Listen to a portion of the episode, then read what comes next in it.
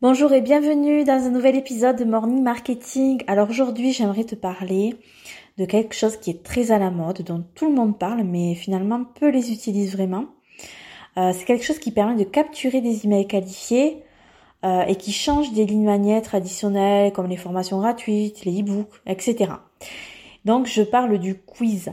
Euh, ces fameux questionnaires qui viennent accrocher l'intérêt de nos clients de rêve et qui les incitent de manière ludique à nous confier leur précieuse adresse email.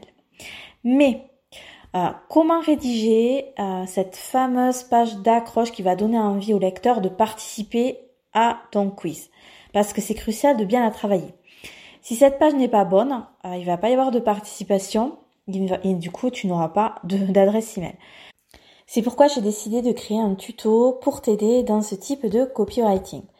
Il s'appelle, euh, c'est le tuto 29 en fait, il s'appelle comment rédiger le copywriting de la page d'accroche d'un quiz et capturer un max d'email. Et euh, qu'est-ce que tu vas y trouver dedans? Ben, D'abord, tu vas trouver la méthode pour structurer et rédiger le copywriting de la page d'accroche de ton quiz. Ensuite, tu vas trouver deux templates de copywriting différents et complémentaires à tester pour tes futures pages d'accroche de quiz. Euh, tu vas trouver aussi un exemple concret pour chaque template pour t'inspirer et passer à l'action rapidement.